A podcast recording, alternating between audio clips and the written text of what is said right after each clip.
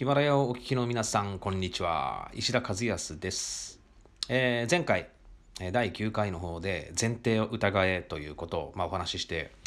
で、これを話し出すとね、もう実際10分じゃ時間足りなくなっちゃうんですよ。んで、まあいろいろ話して時間切れになっちゃって、まあ終わりにしてしまいましたけど、まあ今日はその続き。で、前提を疑えってことは、これ、まあ僕ら世代、40代ぐらいの人間からするとね、あの昔「天才バカボン」って漫画があったでしょ？でバカボンのパパはよく賛成の反対なのだとか反対の賛成なのだっていうようなことを言ったじゃないですか。これね実はすごい深い意味があってバカボンのパパの言う賛成の反対なのだっていうあの言葉の意味というのは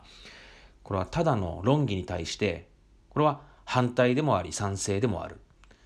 要は反対でもあって賛成でもあってどっちだかわからないという意味らしいんですよね。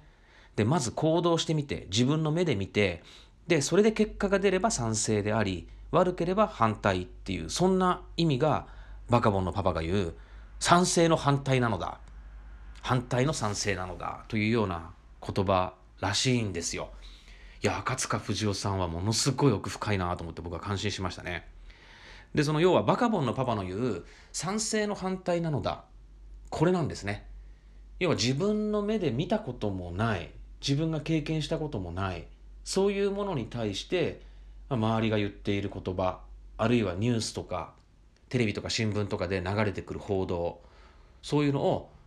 まあ、話を聞いてメディアを見てなるほど分かった。と鵜呑みにしてしまうというのが良くないんですね。で要はそういうニュースとかいろんなものを聞いてあそういうことが起きてるんだっていうそのニュースの裏側を疑ってみる。テレビや新聞報道の裏側を裏側を疑ってみる。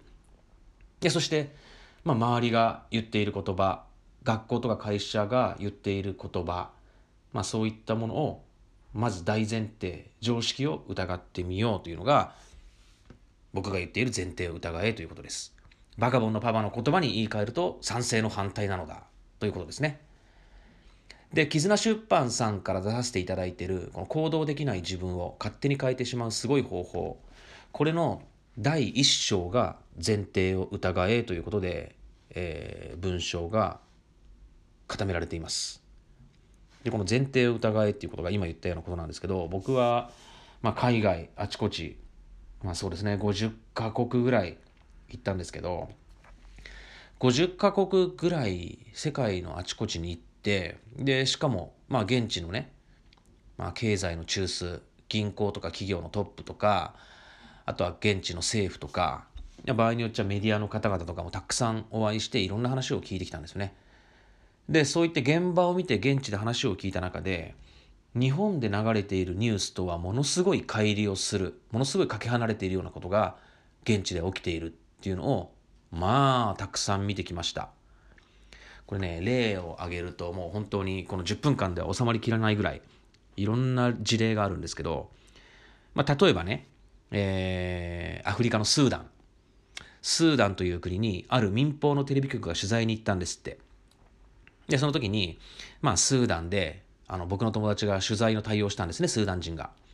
で彼が言うにはその日本のテレビ局が来た時にこのスーダンでこの戦争をやっている場所とかあとラクダがたくさん歩いている場所とかそういったところを絵に撮りたいからそういうところに連れてってくれと彼は言われたらしいんですよ。これテレビ局からね。日本のテレビ局。でスーダンっていうとどうです？皆さん。日本のニュースを聞いていて南スーダンのニュースしか流れてこないんですよ。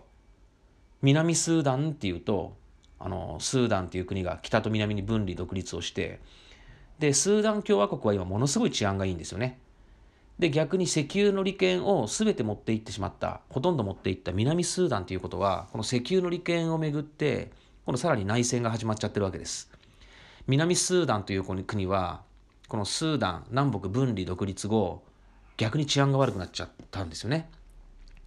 でその南スーダンのニュースばかりが流れるでしょ。だからなんとなくスーダンっていうキーワードを聞くと怖いとか危ないとか思う日本人がほとんどだと思うんですよ。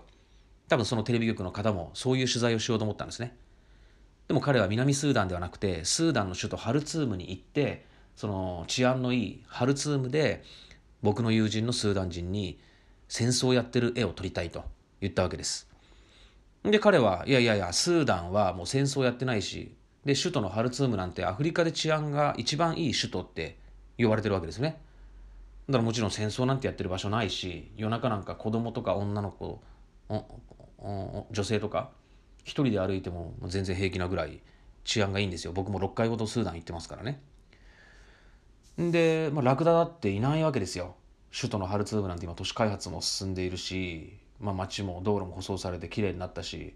この3つの青ナイル白ナイル。そしてナイル川。このナイル川が合流する結合地点。でものすごい灌漑農業のポテンシャルが高いなんて言われてるしね。でいろんな国からいろんな投資も入って今ものすごい治安も良くなって成長している町だしそういう国なんですよね。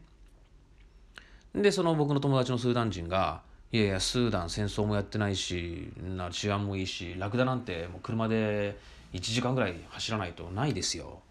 なんて言って。でその代わりそんなことよりも、えー、スーダンっていうのは昔ゴミがすごいもう街中に散らかっててで日本の JICA がキャプテン翼のイラストを描いたゴミ収集車を80台スーダンという国に送ったんですね。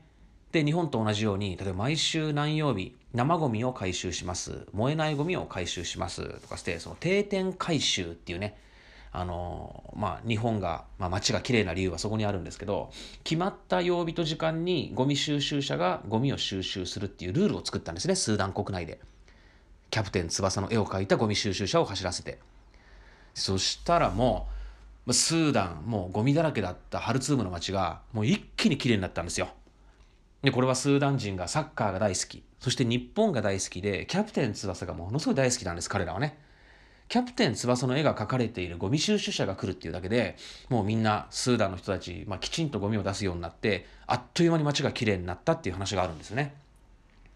でそのスーダン人の友達はいやそんな戦争をやってる現場なんてないしラクダもハルツームにはいないしもうむしろこのキャプテン翼のねゴミ収集車でこのアフリカの街がきれいになったんだっていうのをテレビで流したらいいんじゃないですかってこれすごい大スクープですよみたいな、ま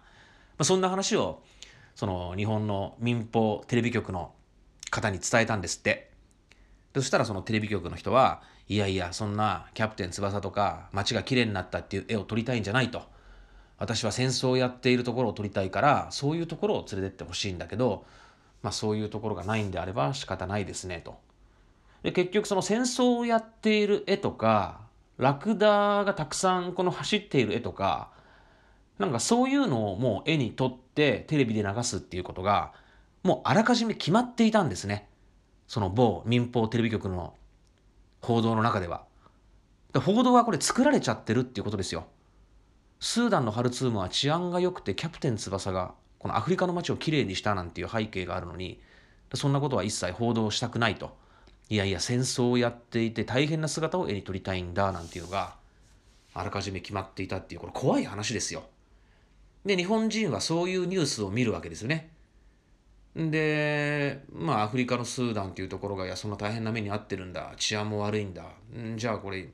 行ったら危ないよね。みたいな感じになっちゃうじゃないですか。そういうような報道が平気で流されているのが日本の民放テレビ局なんです。これはもう本当にいろんな裏話僕もたくさん聞いてまして。でどこどこの局だっていう具体名はここでは出しませんけどまあこういう話はとにかくいっぱいありますそういう前提を疑うと実は行動できるようになるんですね。これはもう世界の話だけではなくてもういろんな身の回りのニュース割と不安を煽るようなニュースが結構多かったりするんですけどそれはでも実は何の裏付けもないいい加減なニュースだったりするケースも多いというお話です。えー、またこういったね、えー、たくさんの話いろいろありますからまあそういうのもちょっとどんどんどんどんこちらのヒマラヤチャンネルの方でえー、みんなが元気になるようなお話伝えていきたいと思います。キャプテン翼がアフリカの街をきれいにしたなんてこれ日本人にとってものすごい嬉しい話だし元気が出るじゃないですか。こういうのをなんかもっともっとたくさんの方々に伝えていきたいですね。それでは今日はこの辺で終わりにしたいと思います。さようなら。